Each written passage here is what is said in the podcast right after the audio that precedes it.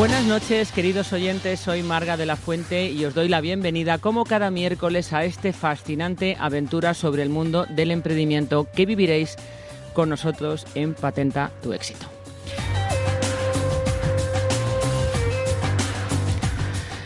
Hoy, como ya anunciábamos en redes, tenemos uno bueno, uno de nuestros programas más especiales, diría yo. Bueno, todos son especiales, todos son maravillosos, pero este lo hacemos con muchísimo, muchísimo cariño porque es el mundo del emprendimiento animal que como sabéis son aquellas iniciativas que implican a los animales, eh, pues el hombre, el animal y todo lo que conlleva tanto en la empresa, fundación, a nivel asociación o cualquier combinación que justamente tenga esos dos elementos o ese elemento siempre presente que es el fascinante y maravilloso mundo de los animales.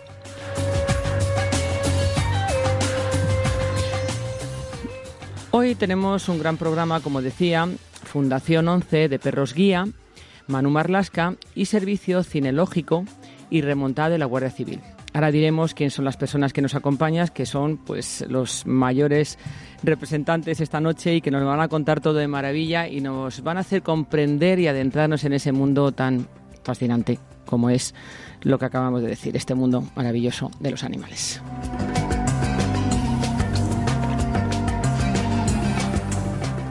Vamos a saludar a nuestros invitados. Tenemos a María Jesús Varela, directora gerente de la Fundación 11 del Perro Guía. Buenas noches, María Jesús. Hola, buenas noches. Y muchísimas gracias por venir. A vosotros por invitarnos. Tenemos a José Terren, urbano, guardia civil, servicio cino... me cuesta decir la palabra, ¿eh? porque es una palabra muy difícil. Cinológico y remontado. Buenas noches, José. Hola, buenas noches. y bienvenido también. Muchas gracias. por estar aquí. Y al teléfono, porque no ha podido venir, un famoso periodista, escritor y bueno, una persona que hace muchísimas cosas y que además también nos va a contar. Y por supuesto, un amante de los animales. Manu Marlasca, ¿estás al teléfono? ¿Qué tal? Muy buenas tardes.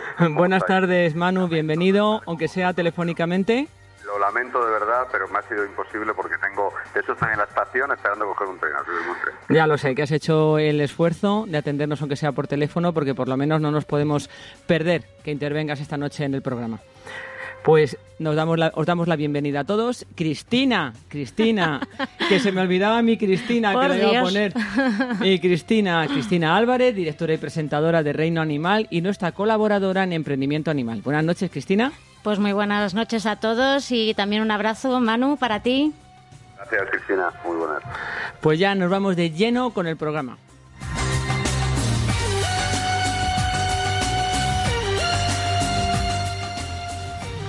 Y como no, vamos a empezar por Manu Marlasca, periodista, investigador, escritor, amante de los animales y buen conocedor de los perros, porque incluso es un adoptante de un perro de héroes de cuatro patas, un perro policía jubilado. ¿Es así, Manu?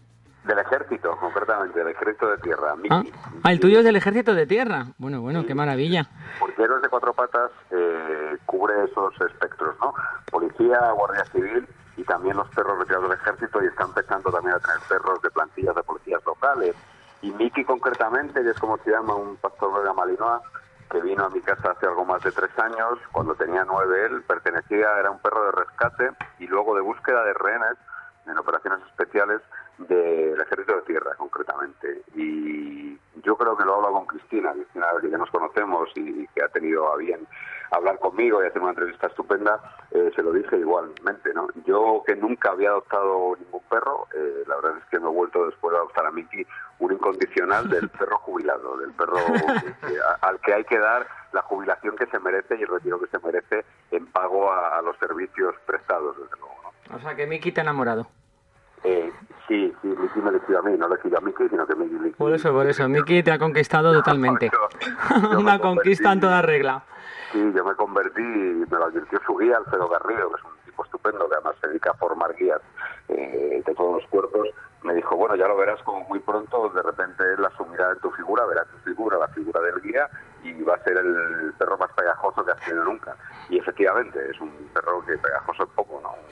Así en principio un pastor belga malinois que parece, bueno, que no parece, que es un perro muy bravo, con mucho carácter, eh, un perro, bueno, pues, pues eh, que se utiliza de perro de intervención, por ejemplo, y sin embargo yo que he tenido razas pegajosas, ¿eh? he tenido boxers, he tenido lobos de Burdeos, pero nada como esto, nada, nada como un perro que cuando estás trabajando en casa escribiendo, de repente te aparece los picos encima del teclado, ¿no? Como diciendo, dame casito.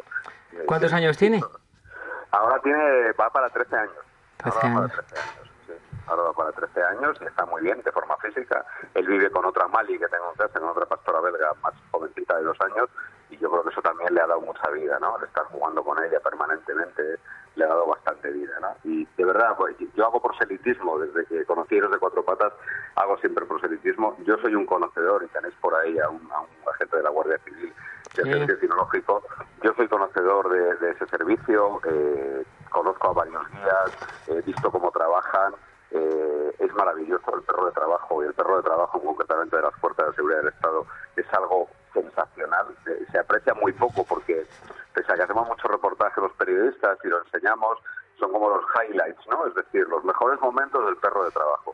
Pero el perro de trabajo es algo con lo, que, con, con lo que se convive a diario, con lo que se tiene que entrenar a diario para mejorar y, y ver esas mejoras, ¿no? Ver cómo un perro, por ejemplo, me enseñaban hace poco cómo ya es capaz de trabajar a una distancia de 100, 200 metros de un guía para detectar explosivos colocados en la carretera, esos IEDs, es como se llaman, los explosivos que, que, por ejemplo, en Afganistán o en Irak han reventado muchísimos blindados, y ver cómo el perro solo trabaja a mucha distancia del guía para no poner en peligro al guía, y cómo se consigue eso, es algo verdaderamente fascinante. Y el perro de trabajo, que es algo todavía sigue, sigue siendo un gran desconocido, ¿no? Y cuando acaban ese proceso, cuando acaban esa vida laboral activa, esos perros, que tengan una posibilidad de que alguien, de que una familia, de que eh, eh, se acojan en su hogar y se les den ese retiro digno, en el que solo se tienen que preocupar de, comer bien, de, de tener su, sus cacharros disponibles y de sacarlo al campo y hacer deporte con él, pues creo que, que, es algo de, los que de lo que todos tenemos que estar muy contentos y en lo que la administración debería implicarse más de lo que Eso estoy de acuerdo contigo. Ahí siempre nos falta ese apoyo en muchas cosas y en este caso, pues de verdad que sí que deberían apostar por ello y más por esos animales que han estado trabajando para nosotros y cuidándonos, ¿no? Eso es, eso es. Yo creo que, que al final el, el bienestar animal es un índice del bienestar de un país, ¿no? Esto es una frase, un mantra muy ancestral, pero que sigue funcionando, ¿no? Bueno, pues el bienestar de los perros de trabajo y el bienestar de los perros durante un tiempo, no lo olvidemos. La propiedad de esos perros es del Estado, es del Ministerio del Interior o de la Defensa de la Civil o del Ejército de Tierra. Bueno, pues el bienestar de esos jubilados, al fin y al cabo, yo creo que también va a hablar mucho del trato y del bienestar que le damos a los que nos han sido nuestros funcionarios públicos, aunque tengan cuatro patas. Que tienes toda la razón. Y además, mira, ayer, creo que ayer o anteayer, salía la noticia de que España es uno de los eh, países de Europa que más abandono animal tiene de perros, sobre todo. Abandono animal en general y sobre todo especialmente perros. Es, Es que eso es una vergüenza. Es una vergüenza. Verdaderamente, bueno, en fin, yo, yo sería perseguible de oficio las cosas que digo eh, a la gente que maltrata o que abandona, o que, pero creo que en ese sentido estamos todavía eh, unos cuantas decenias, decenas de años eh, retrasados. ¿no? Creo que todavía el animal en muchos puntos y en muchos ambientes de España sigue siendo. Yo no soy de los que piensa que haya que dotar a los animales de unos de otras personas, ojo, ¿eh? eso lo tengo bien claro. O sea, mi perro puede dormir en su sofá, pero yo tengo claro que es un perro. ¿vale? Pero no, no- soy no soy un animalista talibán para entendernos, ¿no? No soy un fundamentalista del animalismo. Pero sí que es cierto que, que creo que la legislación en cuanto al maltrato, en cuanto al abandono, es todavía demasiado blanda en, en España. ¿no? Estoy de acuerdo, totalmente. penar más, hay que castigar más y hay que adoptar, eh, ahora que está tan de moda lo de las violencias, bueno, pues hay que adoptar las medidas para, para poder eh, prevenir y para poder evitar esas violencias que hay contra toda clase de, de animales, ¿no? Y ha- hablo especialmente de las mascotas, insisto. Eh, no conozco las granjas de pollos, ni conozco eh, las explotaciones ganaderas, ¿no? Hablo de los animales de compañía, en especial de los perros y, y de los gatos. Y todavía hay puntos de España donde, bueno, eso sigue siendo la bestia y donde Sí. se maltrata y se los eh, trata eh, de una manera que, bueno, que podría corresponder pues a la España de los santos inocentes, ¿no? A la España de la misericordia de Galdós, pero no al año 2021, al año 2020. en España. Totalmente de acuerdo. Duermen fuera, no se los da casi de comer, se les da las sobras, se los tiene a temperaturas que realmente son inaguantables. Estoy de acuerdo. O sea, es así y eso. Por eso, pues todos tenemos que luchar para llegar a conseguir que los perros se traten como merecen. Y los animales en general, no solamente como tú dices los perros, ¿no? Todos, todos los animales que nos rodean, pues los animales de granja también son a veces unos grandes olvidados, ¿no? Y tampoco se los trata precisamente muy bien y se los utiliza indiscriminadamente para trabajar de una manera bestial. Sí, Cristina, dime. No, es que a propósito de esto, solo una nota. Eh, hace un par de días ha habido un accidente de un camión, desgraciadamente, de cerdos en la 6 y bueno, pues al final han, ido pues eh, fundaciones y asociaciones a, cubrir a ver ese bienestar animal y no les han dejado pasar. Y también esos animales pues estaban ahí sufriendo y han sufrido un accidente. Mm, ¿Cómo catalogamos esto? Es que eh, tenemos ahí una franja un poco delicada. Por eso, que queda, queda mucho por hacer y entre todo yo creo que lo vamos a conseguir. ¿No, Manu?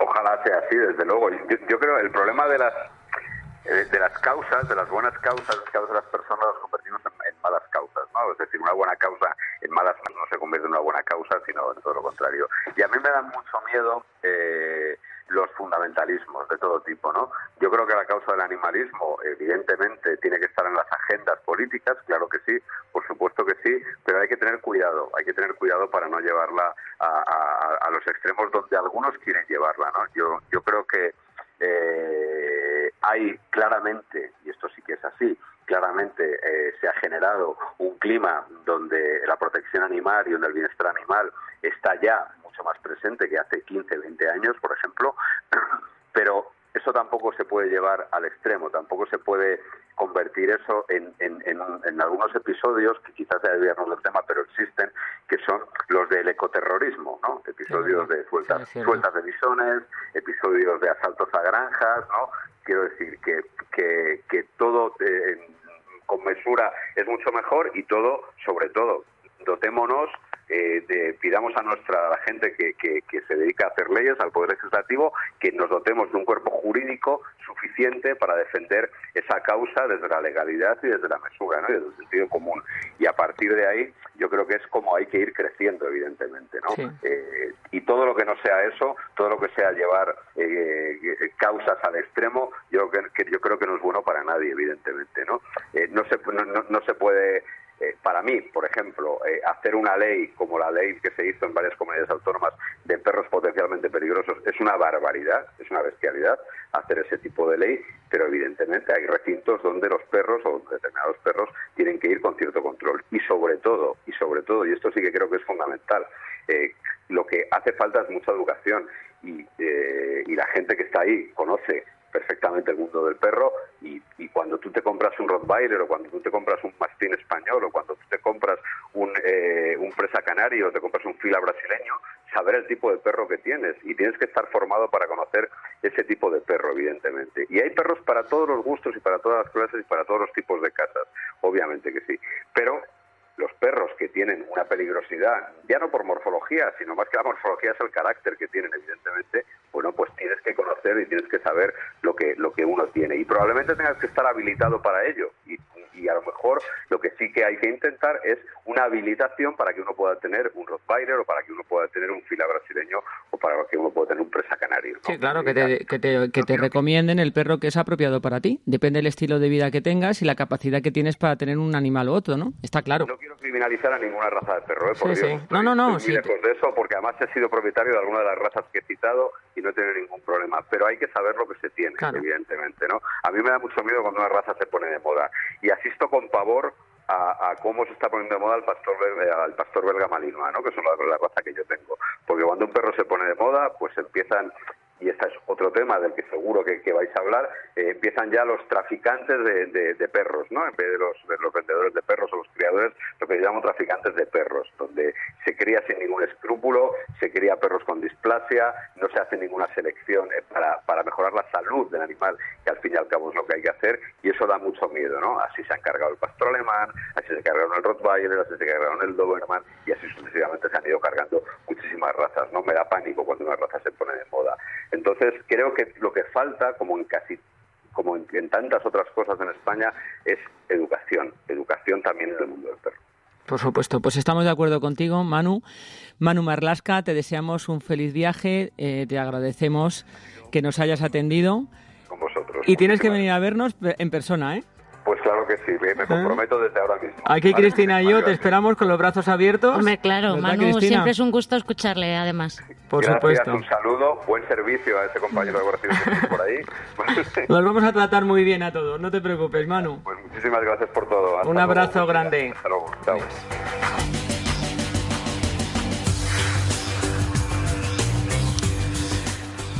Pues ya una vez despedida a nuestro invitado telefónico, Manu Marlasca, que le deseamos todo lo mejor, tenemos a María Jesús Varela. Como decíamos al principio del programa, ella es directora gerente de la Fundación 11 del Perro Guía.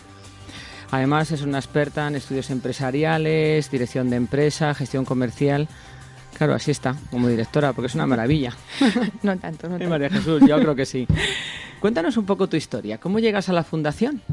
Uf, pues he pasado por, por gestionar eh, dentro de todo el grupo Social 11 pues distintas áreas, siempre relacionadas con eh, el ofrecer servicios eh, específicos para personas con discapacidad visual. Entonces, bueno, pues primero he estado trabajando en el área de, en el ámbito de la tecnología, la accesibilidad y demás. Luego he tenido ahí una experiencia súper especial porque fue con con países de Latinoamérica en cooperación internacional, eh, trabajando con, eh, con, estados y con organizaciones de personas ciegas de, de, toda la América Latina. Y ahora estoy aquí en un campo que, mm, que para mí es nuevo, pero apasionante y estoy descubriendo todo, todo un mundo. Al final estás ahí porque tienes experiencia en la, en la gerencia y, y, porque quieren, porque hay un super proyecto de ampliación de, de esta fundación y, hay que sacarlo adelante y bueno, han confiado en mí para esto y en ello, en ello estamos. pues seguro que... lo llevaréis a buen puerto y, seguro será éxito total. Ilusión no falta. Por su, eso es lo más importante, que cuando uno trabaja en algo con ilusión y con algo que le guste, pues yo creo que el éxito casi está asegurado. ¿Eh? Cuéntanos algo sobre la Fundación 11 del Perro Guía. Eh, cómo, cómo, se crea, su funda, cuando se, cuando se crea, cuando se funda, valga la redundancia. Eh, que querríamos conocerlo un poco más detalladamente, porque la gente pregunta eh, en nuestras redes, nos han hecho algunas, algunas recomendaciones, preguntas, pero están un poco la gente liada. ¿Qué es lo que hace la Fundación 11 del Perro Guía? Pues la fundación se, se crea, eh, la crea la, la 11 hace justo 30 años, este año, y, la crea porque las personas ciegas en España no, o sea, si querían tener un perro guía, pues había que mandarlas al extranjero a, a buscar eh, un perro. Normalmente se iban a Estados Unidos y demás. Y la ONCE decide, pues eso, invertir en eh, poder ofrecer también ella por sí misma este servicio a sus afiliados. Eh, a partir de ahí, pues se abre una sede en Móstoles, pero hace ya 22 años se cambia para Bodilla del Monte. Y ahí estamos. Entonces, lo que hacemos, pues eh, somos, eh, digamos, el, somos quien, quien ofrece ese servicio que la ONCE quiere dar a sus, a sus afiliados de forma gratuita, o sea, personas ciegas que deciden de forma muy consciente tener un perro guía. Y digo de forma muy consciente porque además pasan por em, eh, entrevistas con trabajador social, psicólogo, eh, consulta médica y por pruebas de, eh, orientación y movilidad para que verifiquemos si esa persona es apta o no para tener un perro guía.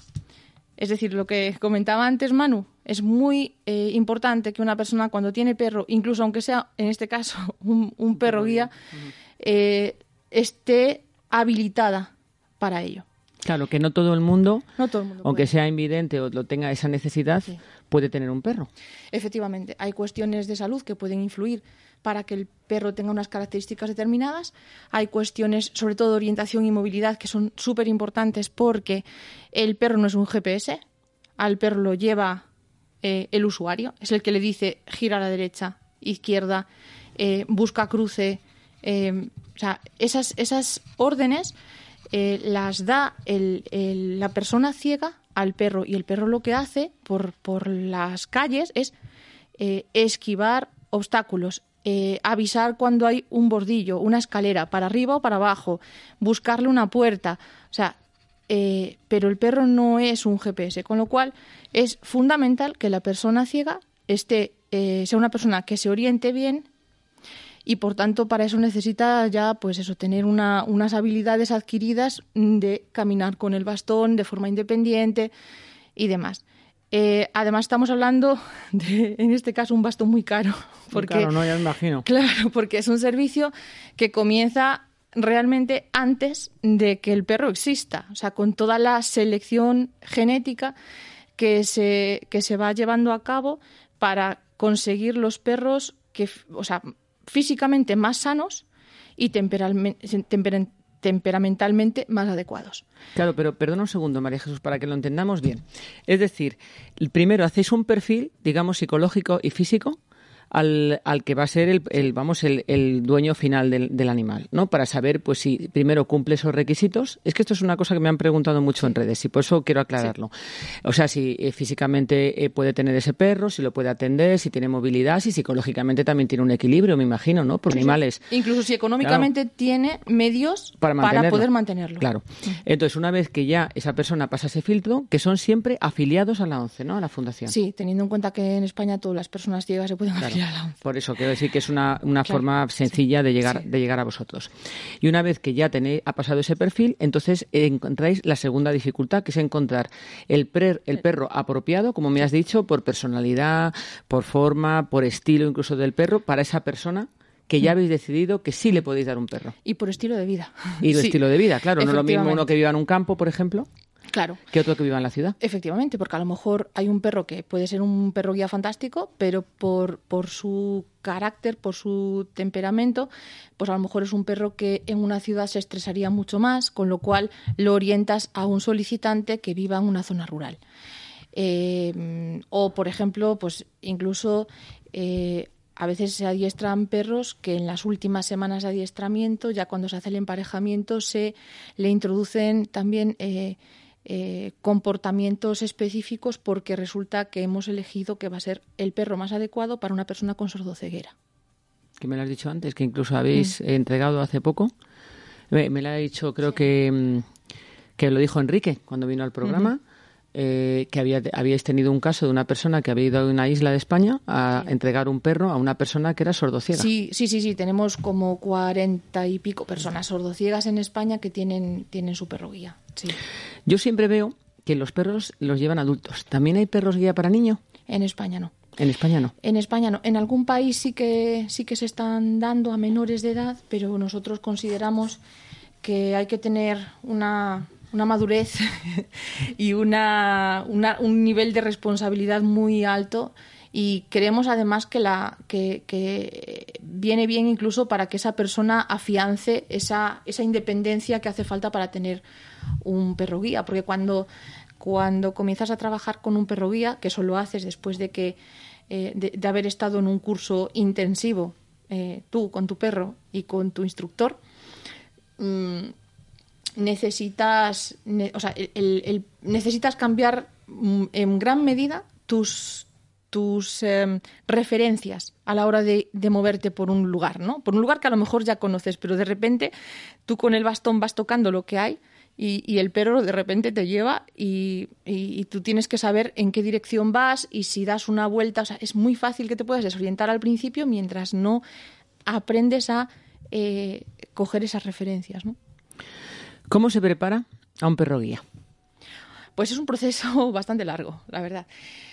Eh, primero, bueno, mm, en nuestro caso tenemos un servicio de cría, con lo cual los, la mayor parte de los perros que entregamos son propios, son de camadas propias y, nacen allí. Desde el principio tienen una atención, eh, pues eso, muy pormenorizada, de si van cogiendo peso, de estimulación, de y, y también de cómo se van comportando con respecto a la madre, al resto de la camada y demás. Eh, a los, a los a partir de que se les pone la primera vacuna y, aproximadamente por el día 56 de vida es cuando eh, ese perro eh, lo entregamos a, a, una familia educadora. Son colaboradores que de forma voluntaria eh, adoptan, bueno, acogen a ese perro durante un año Y la misión de estas personas, hablamos siempre de familias, aunque a veces pueden ser monoparentales y puede ser una persona sola, pero hablamos de familias porque es la mayoría de los casos, eh, eh, cuando te llevas un perro un cachorro a casa, te lo llevas tú y se lo lleva el resto de la gente que convive contigo y entre ellos pues van haciendo también esa labor, ¿no? Em, estas, estas familias educadoras se encargan de poder sacar, o sea, de sacar siempre al, cachorro, o sea, el cachorro vive con ellos y, y, lo llevan a todas partes. O sea, si van a trabajar, se lo llevan a trabajar. Si van al cine, se lo llevan al cine, se lo llevan al teatro, se lo llevan en los autobuses, se lo llevan en, en el metro. Y es que estos cachorros, por ley, en la Comunidad de Madrid y en alguna más desde hace un tiempo, eh, tienen derecho de acceso como un perro guía a todas partes, salvo, pues eso, a lugares muy específicos como un quirófano o las zonas, por ejemplo, donde se manipulan alimentos, tipo cocinas de un restaurante y demás. Además es una forma de sociabilizarlos, claro, para que luego cuando ese perro no tenga luego la sensación una vez que está con su dueño y en un Madrid o en una ciudad no tenga, pues, por ejemplo, algo que nos sorprende a muchos cuando vemos a un perro guía, que aunque pase otro perro al lado y quiera jugar con él, el perro no hace caso, hace caso omiso y sigue, y sigue, y sigue. Yo, que tengo perro y tengo muchas personas en mi barrio, bueno, varias personas, tres o cuatro personas que tienen perros guía, mi perro que es un loquillo y quiere jugar y jugar, siempre se acerca, quiere jugar y el perro no pierde la atención esto es espectacular, ¿eh? Es una cosa. Espectacular, es, espectacular. A mí se me, quedó, es que nubilada, porque es que el otro se pone a saltar alrededor, hasta le da así con la pata para decir, venga, juega conmigo. Y el perro guía va directamente al lado de su dueña. De hecho, en este caso es una señora que veo muy a menudo, va recto, paralelo completamente a ella, eh, indicándole el camino. O sea, es una labor ¿De verdad? Es encomiable, sí, desde luego que sí. Y además es que, bueno, eh, ellos, eh, claro, durante todo ese año tienen una supervisión y tienen un apoyo por parte de, técnicos de la fundación. Eh, que, y, bueno, y por supuesto también pues eso, el, el, apoyo veterinario, las vacunas, todo eso nos encargamos nosotros, ¿no? O sea, costeamos todos esos gastos y, y luego aparte pues eso les vamos dando eh, indicaciones un poco de cómo tienen que, hacer ese proceso, cuando tienen cualquier problema se les ayuda a resolver y demás. Y, al cabo de, ese año, más o menos entre los 12, 14 meses, eh, ya vuelven otra vez a la escuela, que ahí se provoca, se produce una separación que, claro, para las familias es muy dolorosa, pero ellos saben, saben que es así, ¿no? al final es gente que lo hace porque sabe cuál es el fin, el, fin fundamental. es mm. una casa de acogida. Muy parecido a una casa de acogida, como cuando coges también a un niño. A veces que hay casas de acogidas para niños también. El perro no deja de ser como un poco tu niño, ¿no? Sí, es que ellos lo ven como, como sus niños. Lo que pasa es que sus niños van creciendo, sus niños acaban en otras manos y luego algunos hacen amigos de los, de los usuarios de sus niños también. también, también. Muchos de ellos, sí. Y entonces vuelven a, la, a, la, allí a la fundación y allí eh, pasan por primero por las manos de entrenadores que hacen el, el entrenamiento, el adiestramiento básico eh, y luego por los instructores, que son ya los que perfilan ese adiestramiento e incluso en las últimas semanas, cuando ya eh, hacen el emparejamiento con los, los solicitantes que están en lista de espera, porque tenemos una lista de espera impresionante. no, me imagino que será bestial, vamos. Bestial, bestial. O sea, listas de espera de más de tres años porque no, porque no llegamos. Eh, y entonces, bueno, pues hacen el emparejamiento y ahí ya, ya piensan concretamente en ese usuario al que va a ir destinado ese perro. Entonces, eh, se trabaja con él ya hasta, la, hasta que llega el curso en el que eh, se comienza la etapa de acoplamiento del usuario al perro y del perro al usuario. Y, esos cursos, bueno, a veces se hacen allí en una residencia que tenemos eh, y se quedan allí tres semanas. ¿Intensivas? Sí, sí, ya dormir. ahí están de día y de noche con su perrito. En algunos casos hacemos cursos domiciliarios, eh, pues porque a lo mejor hay, hay, necesidades especiales, por ejemplo, una persona alérgica al, al pelo de los perros o o una persona con sordoceguera, pues preferimos en muchos casos hacer un curso domiciliario porque eh, digamos que el aprovechamiento del, tiempo en su propio entorno que ya conoce eh, es mayor. O personas que tienen un tratamiento específico eh, y que necesitan eh, estar en su, en su domicilio o cerca por, por, por seguir esos tratamientos. ¿no? O sea, hay, hay, cuestiones que nos hacen tener otro tipo de, sí, más, de cursos. Más excepcionales, digamos, ¿no? Sí, más excepcionales. Más excepcionales. O sea, que os adaptáis a todos. Sí, hacemos Por eso no dais abasto. Pues eso, no damos abasto porque además en España tenemos una población de personas ciegas muy activa eh, y, y, bueno, y porque hay mucha gente que ya tiene perro, ya ha tenido más perros anteriormente, perros guía, y entonces, bueno, ellos tienen, tienen también prioridad a la hora de, que les asignemos uno nuevo cuando el suyo se tiene que jubilar o, o cuando el suyo fallece, normalmente porque se tiene que jubilar. Porque llega un momento en el que además tenemos un protocolo para que los perros tengan también su edad de jubilación y para vigilar mucho que el perro se jubile todavía estando en, en ciertas condiciones y que, que, no sea ni un riesgo para el usuario ni para el perro sea mmm, duro ya el, el, el realizar esa, esa, labor de guiado. ¿no? ¿Cuándo jubiláis al perro? Como muy tarde, a los 12 años. A los 12 años. ¿Y luego ese perro, igual que en el caso que hemos hablado sí. con Manu, ese perro se puede adoptar? La mayoría de la gente, como, como os podéis imaginar, eh, se lo queda se lo queda como mascota. Bueno, me extraña, porque además ya me imagino que sí. sobre todo el, que es, a, una, a una persona que tiene estas condiciones, el tener ese perro le da la vida, o sea, le abre un nuevo horizonte, le aumenta su seguridad, sí. eh, todo, o sea, incluso la autoestima de querer a alguien también lo cuida, ¿no? Porque la, el perro cuida de él y, o de ella y viceversa. Sí, es que ahí es el, a ver, el, el duelo es es importante. Entonces, la mayor parte de la gente se lo queda, o se lo queda un familiar cercano, o incluso algún vecino. Entonces, ahí ya se les, se les dan adopción directamente, se pasa su, la propiedad a esa persona. Esa persona.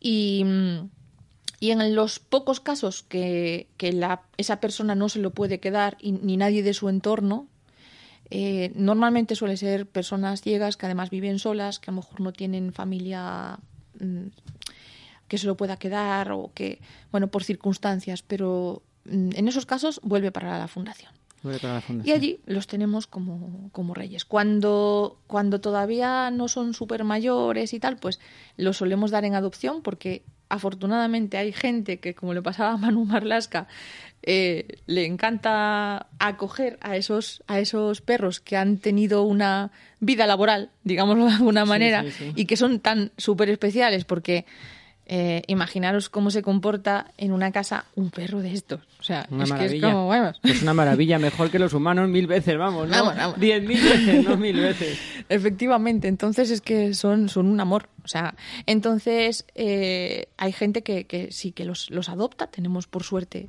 siempre siempre encontramos a alguien que los adopta. Y en otros casos, pues... Eh, cuando a lo mejor alguno, pues por alguna situación específica, vemos que, que en el mundo externo perruno puede, puede pasarlo un poco mal, nos lo quedamos allí hasta el final. Y lo cuidáis hasta el final. Sí, que lo que pasa es que ser. no están en las perreras, o sea, no están con los restos de los perros, ellos tienen una vida especial y tienen su, su, su sitio y su, su, colchoneta y sus cosas en los despachos. De... O sea, que tienen una jubilación más que digna, vamos. Pero más que digna, más que, más digna, que digna, más sí, que digna sí, como sí, tiene sí, que ser. Sí. Además es que de verdad que, que es que les ves, o sea, en por todas las instalaciones con, con los con cuidadores y tal, porque ellos eligen a su cuidador claro. favorito. Claro, y entonces y el cuidador se lo lleva a desayunar.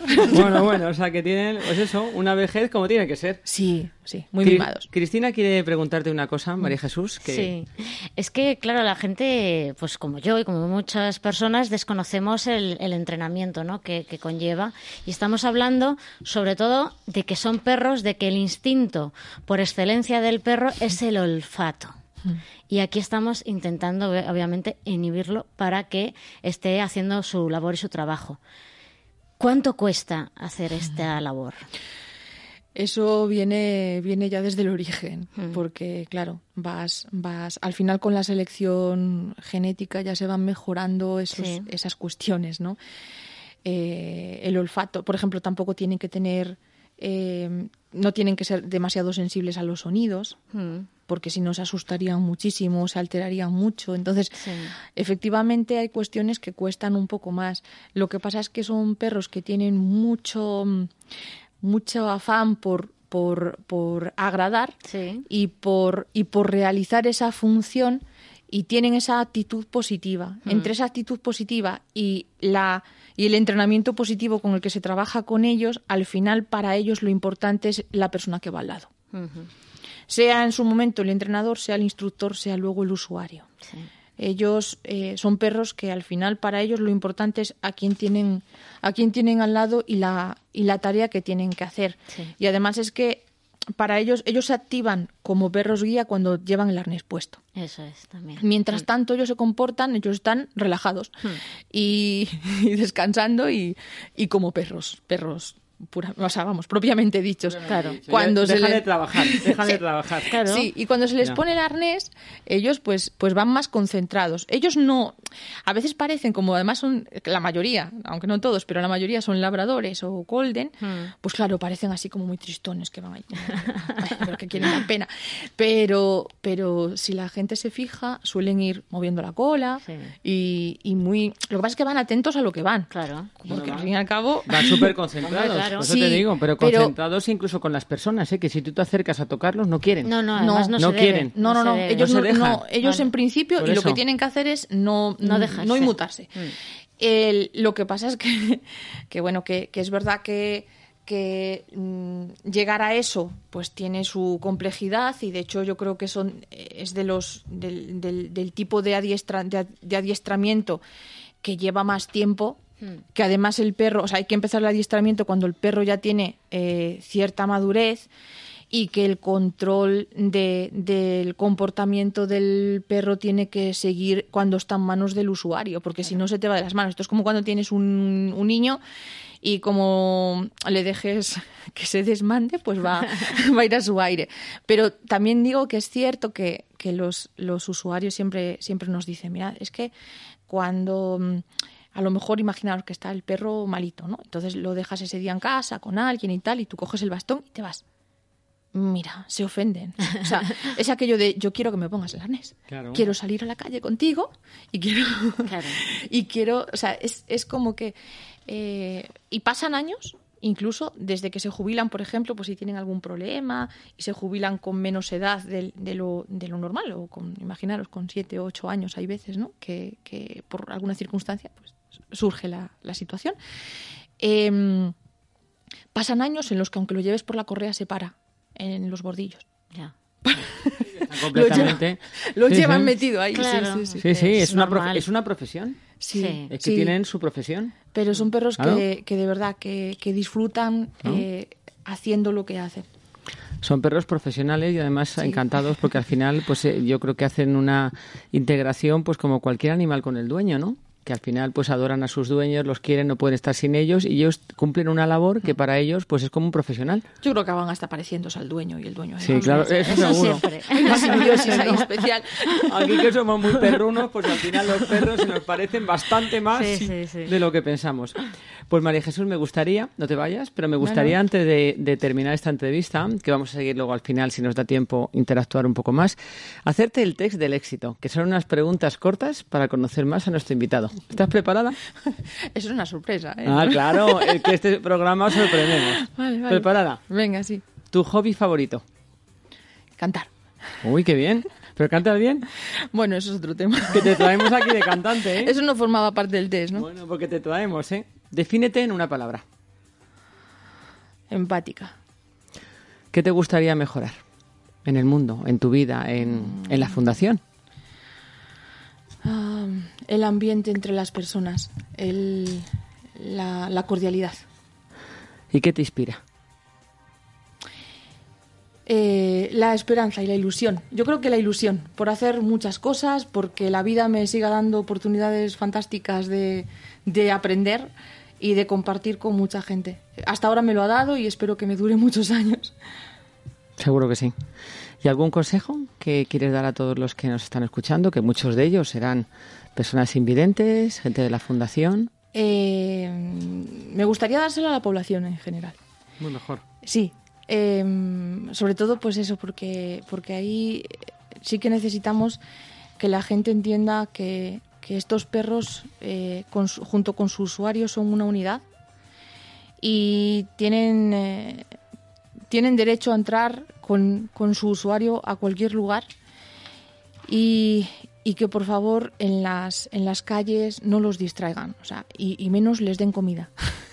Porque se nos da la circunstancia de que hay veces que va uno por la calle con su perro guía y de repente, claro, la persona ciega no lo ve, pero cuando va alguien que ve al lado y tienes que llamarle la atención a alguien porque le acaba de dar mm, patatas fritas o medio bocadillo, pues claro, se despista el pobre eh, animal. Se despista, se ponen malitos porque porque, a ver, porque la gente no sabe que hay em, que a lo mejor puede estar delicadillo del estómago o porque hay, hay mm, alimentos que son tóxicos para los perros. que no son buenos. Que no claro, son buenos. y la gente no tiene esa, esa cultura ni tiene que tenerla, pero es aquello de no le des un caramelo a un niño pues esto es igual, no le des nada y más a estas razas que se lo comen absolutamente todo. Pues ya sabéis, aprender y si no os metéis en la página de la fundación o mandáis vuestras sugerencias que yo seguro os van a atender de maravilla. Claro que sí. Pues muchísimas gracias María Jesús Varela.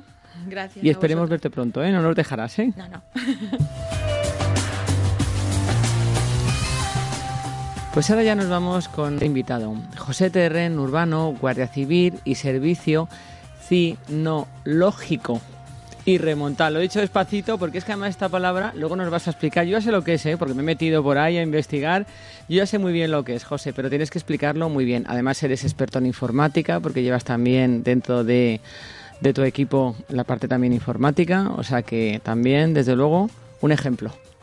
un ejemplo. Buenas noches. Buenas noches, José. ¿Cómo entras en la Guardia Civil? ¿Fue vocacional? ¿Familiar? ¿Te gustaba? Bueno, sobre todo vocacional. Yo procedía del ejército, yo entré en el año 85 en el ejército y en el año 89 presenté las pruebas para ingresar en la Guardia Civil. Tuve la suerte de, sacar nota y aprobar y a partir de ahí en, el en el 90 salí de la academia y, y desde el año 90 llevo prestando servicio. ¿Y qué es el servicio cinológico? Esta palabrita que hay que decirla despacito, sobre todo para los que nos están oyendo, pero yo ya casi me la sé, pero es que es difícil. ¿Qué es exactamente? Explícanoslo. Bueno, el servicio cinológico es, eh, dentro de la Guardia Civil, es el servicio que se encarga de, el uso del perro para, para trabajar dentro de, para hacer los trabajos propios de la especialidad. O sea, de distintas labores que van a hacer dentro de los cuerpos especiales de seguridad del Estado.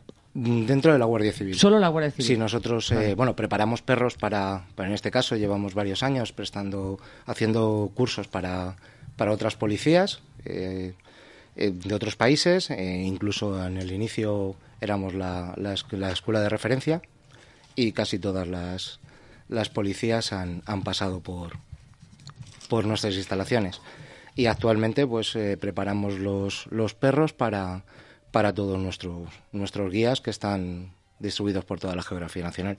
Y lo de remonta porque también nos encargamos de los caballos de, que, están, que pertenecen a la Guardia Civil, en este caso los del Grupo Rural de Seguridad, el ARS, que está en Valdemoro, pues el, el ganado, los, los caballos los, los gestionamos nosotros. O sea, también adiestrarlos. No, no, no, nosotros solamente la, la, parte, el tema de comida, todo lo que sea, la parte, la parte administrativa. Vale, la parte administrativa de, que funcione perfectamente y que esté perfectamente atendido. Y con sí, es bueno, el, atenderlos es, se encarga su propio jinete. Su propio jinete.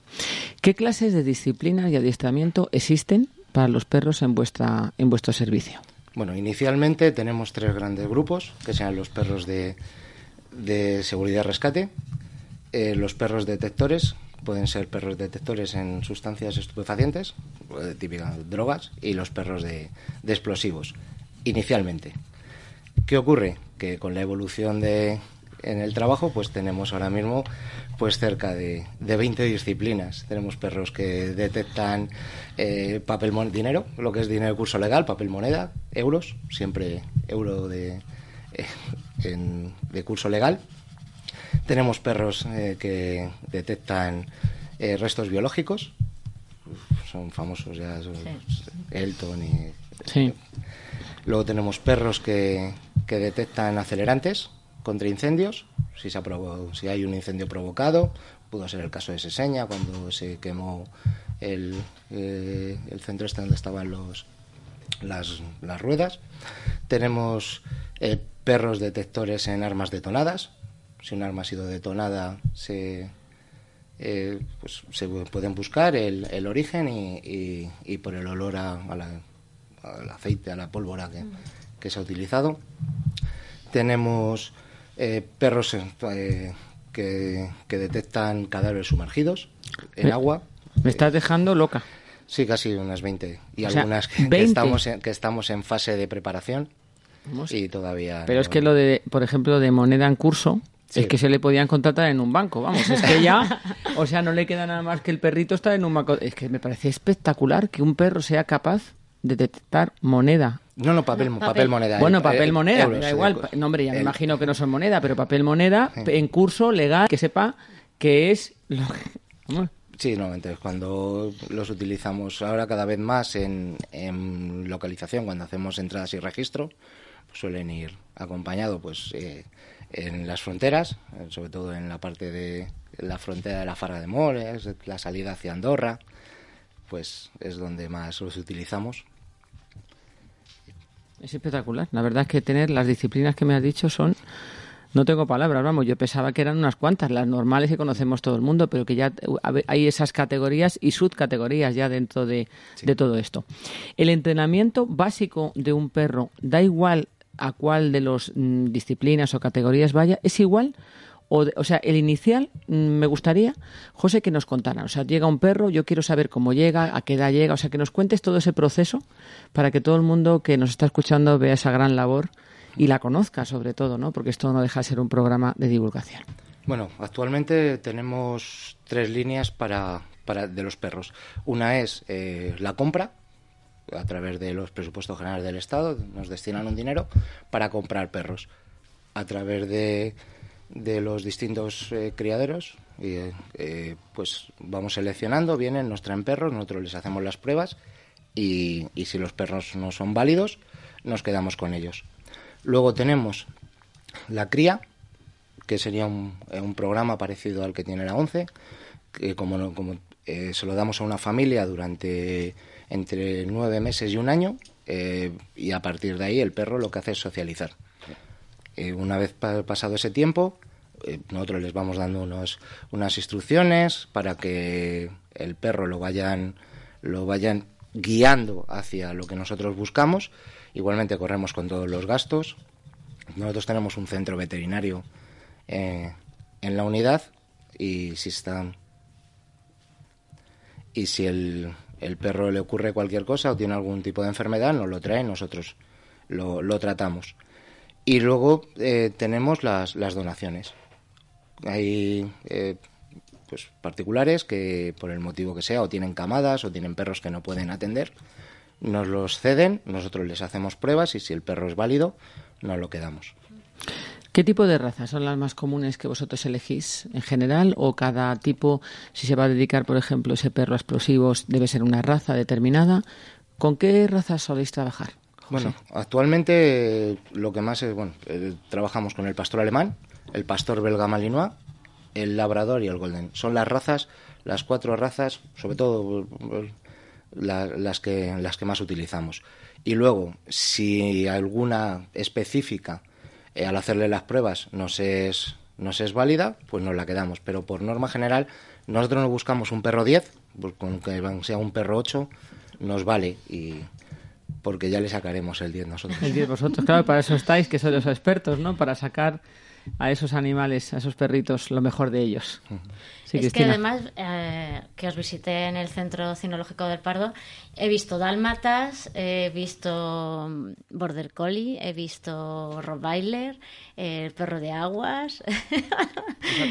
que al final, claro, vas también a ver las actitudes y, ¿no? del, del perro, ya casi sin mirar tampoco la raza. Sí, muchas de, esas razas, eh, su propio guía eh, lo ha cogido de cachorro, lo ha preparado, lo ha donado a la Guardia Civil y una vez que pasa las pruebas y el perro es válido, lo, se le asigna, lógicamente, a ese guía que lo ha estado eh, cuidando y lo ha estado preparando desde, desde cachorro.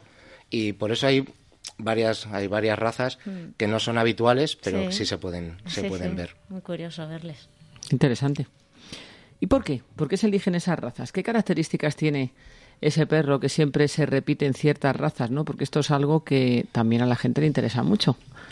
Sí, normalmente todas esas razas tienen una, una continuidad en el trabajo, suelen ser bastantes bastante constantes, eh, dureza, y, y, en algunas de ellas, pues por ejemplo, los, labradores, nosotros que, que, siempre es el refuerzo positivo, eh, como decía antes, le gusta mucho la comida y entonces con la comida nos lo ganamos. El pastor alemán o el, o el o el, pastor, el belga malinois, mm. pues son perros que son bastante fuertes, eh, les gusta mucho el trabajo y entre con el juego mm. eh, también pues, conseguimos que, que lleguen al objetivo que, buscamos y luego eso, sobre todo son perros muy equilibrados. Muy equilibrados. ¿Todos los perros son igual de inteligentes? ¿O hay ciertas razas que tienen mayor capacidad de inteligencia, igual que pues, eh, otras seres de la naturaleza o animales que nos rodean, ¿o no? Yo particularmente, como son los que hemos trabajado, yo creo más que inteligencia, eh, como es por repetición y, y por, y por asociación, eh, lo normal es que si el perro es equilibrado, el perro... Le pueda sacar partido perfectamente para... Bien un perro que sea de una raza o que sea de un pedigrí, de, fue de la calle, o, de una protectora o lo que sea. También mucho cuenta mucho el, trato y el cariño que le des al perro. el cariño. Es que, por ejemplo, yo me pregunto, ¿no? Hay veces que ciertas razas son más nerviosas o tardan más en madurar. Eh, yo lo veo, por ejemplo, con mi perro. Yo tengo un, un galgo, iba a decir. Estoy un poco de esta, esta noche estoy yo un poco pensando no sé en qué. Digo, ¿qué perro? Mi galgo, mi galgo, mi mico, mi mico que se está oyendo. Y por ejemplo es un perro muy nervioso cuando es pequeño. A mí me ha llamado la atención porque siempre he pensado que el galgo es un perro muy relajado. Bueno, por supuesto, para todo lo que hemos hablado en esta mesa no valen los galgos. Pero quiero decir que a veces te sorprenden, por, y como hablábamos con Manu, con Cristina, con María Jesús, contigo ahora mismo, ¿no? que uno tiene que ser consciente también en este caso porque son perros de trabajo y que van dedicados, son profesionales, o sea, son perros profesionales, tanto los de la Fundación como los vuestros de la Guardia Civil, pero también tenemos que ser conscientes, y eso debemos decirlo, que cada uno debe tener el perro que está preparado para tener. Sí, sí, eso es lógico. Si tienes un perro muy activo, muy nervioso, pues tienes que ser una persona que lo saque más tiempo, que lo dedique a esa energía, ¿no? Y a lo mejor ese tipo de perros, y ahí era mi pregunta, José, son perros que son más tranquilos, son más fáciles de, educar porque son más relajados, no son tan nerviosos, o simplemente es que desde que cuando los cogéis pequeñitos, pues vais poco a poco templando ese, ese ímpetu. Claro, eh, nosotros nos pasa, como, como ha comentado ella, que cuando hacemos una selección intentamos coger, dependiendo del tipo de trabajo o a qué lo vamos a dedicar, también algunas veces cuando ya nos llega de adulto, dependiendo de, la vitalidad que tenga el perro, lo vamos a dedicar a una especialidad o lo vamos a dedicar a otra. También vamos a aprovechar eh, su instinto y para, para eh, encauzarle a, una de las disciplinas.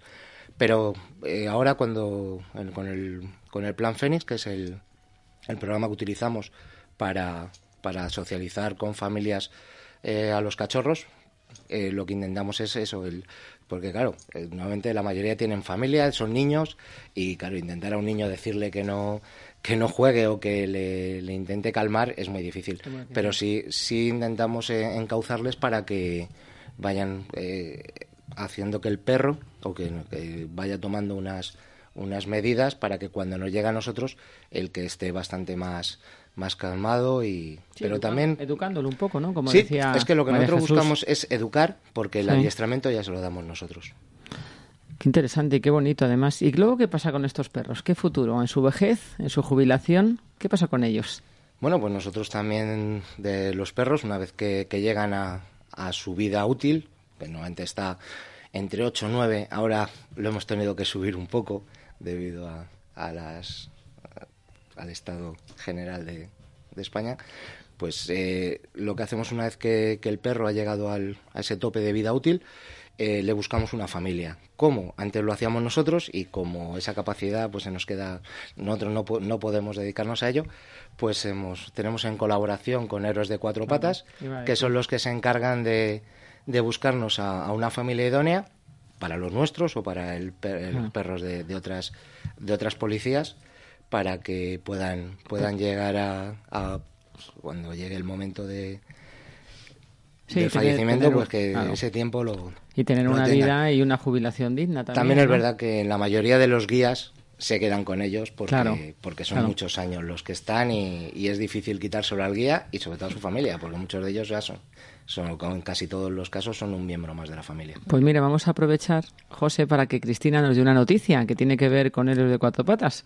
Y ya de paso, luego después te hacemos el test del éxito, ¿eh? no te vas a escapar. Sí, porque bueno, es que, eh, bueno, como sabéis, eh, colaboro con héroes de cuatro patas y bueno, pues el próximo día 2 hemos llegado a un acuerdo con una fábrica de cerveza artesanal que se llama 1270 y van a realizar pues una edición especial Héroes de Cuatro Patas, en la cual va a ser dedicada sobre todo a Vespa, que fue una heroína de cuatro patas que, bueno, que la pobre pues la tuvieron que amputar una, una, una pata. Y dedicada a ella va a ser esta, esta edición y por la parte de atrás las etiquetas vamos a poner a todos los perros que están ahora mismo eh, buscando una casa y un hogar donde jubilarse dignamente. Con lo cual, pues es una noticia muy, muy bonita, muy, muy enriquecedora, sobre todo también para que se dé visibilidad a lo que se hacen con estos perros, lo que hacen y que evidentemente se regularice su jubilación, que de eso también estamos detrás y tendremos también buenas noticias dentro de poco. Hombre, sin duda. Vamos a trabajar todos juntos para conseguirlo. Mm. Que ese es el objetivo, ¿no? Eh, que, que, el mundo animal cada vez esté mejor considerado, más cuidado y que tenga más valor. Tanto los profesionales, perritos y animales profesionales, como los que son simplemente eh, pues perros de compañía o animales de compañía que tenemos en casa. Y ahora el test del éxito, José. ¿Estás preparado? Sí. ¿Tu deporte favorito? Uy, pádel. Anda. Anda, mira que bien. Ya tienes a Cristina para jugar con ella. ¿Y tu próximo reto para este año cuál es? Uf, pues intentar colocar más perros en familias. ¿Tu mayor virtud? Perseverancia. ¿Y un consejo práctico que nos pueda valer a todos para adiestrar a una mascota? Primero conocerla y sobre todo el, el refuerzo positivo. Eh, el perro es un animal, eh, tiene sus momentos como nosotros, buenos y malos. Eh, como no puede hablar, no sabemos si está enfermo. simplemente, lógicamente, el que, el que tiene mascota y es capaz de verlo, si, si está tristón o eso, y, y el, el cuidarlo y el quererlo. Y él te dará todo lo que tiene. ¿Es el mejor amigo del hombre, el perro? Por lo menos el más fiel. El más fiel. ¿Tienes perro, José? Actualmente no. Actualmente no. Bueno, pues ya íbamos a saludar al perro también. ¿Y María Jesús, tú tienes perro? No, yo tampoco. Pues nada más que pues entonces ya quedamos Cristina y yo que sí tenemos perro. Bueno, un perro y, el caballo ya veremos. Bueno, de momento tienes tus dos perritos. ¿eh? Aquí tenemos tres perritos de momento en la mesa. Es, que bueno. es, ya decíamos antes, es que hay que es una decisión que tiene que ser muy muy muy pensada, muy consciente de lo que te supone. Y eso que a mí pues pues muchas cuestiones me vendría fenomenal. Pero pero a lo mejor no iba a sacarle a día de hoy el partido que, que creo que debe que debe sacarle a un, a un perro guía y, segundo que, que bueno que al final necesita mucha atención y yo tengo que dedicar muchas horas también a trabajar y demás y entonces mm. nada no ahora mismo creo que no sería una buena decisión. Pues esa yo creo que nos quedamos con una tenencia responsable. Sí. Eso es. Pues José Terren, muchísimas gracias. María Jesús Varela, Manu Marlasca, que está por ahí viajando en el AVE. Cristina, como siempre, nuestra banderada del mundo animal, que tanto está ahí al pie del cañón. Y a los oyentes, ¿qué les vamos a decir? Pues que sin ellos no somos nada. Entonces tienen que seguirnos y ayudarnos a que todos estos programas sigan adelante, sea una labor, ¿no? Porque cada programa tiene un objetivo. Y este el objetivo es hacer cada vez un mundo mejor y saber toda esa enorme y conocer esa enorme labor que están haciendo muchas personas como los aquí presentes, que les doy la enhorabuena y todo mi cariño. Y por favor, ánimo, ¿eh? No sigáis. Ah, no dejéis el intento, no ceséis en el intento. Muchas gracias y hasta el próximo miércoles y feliz semana.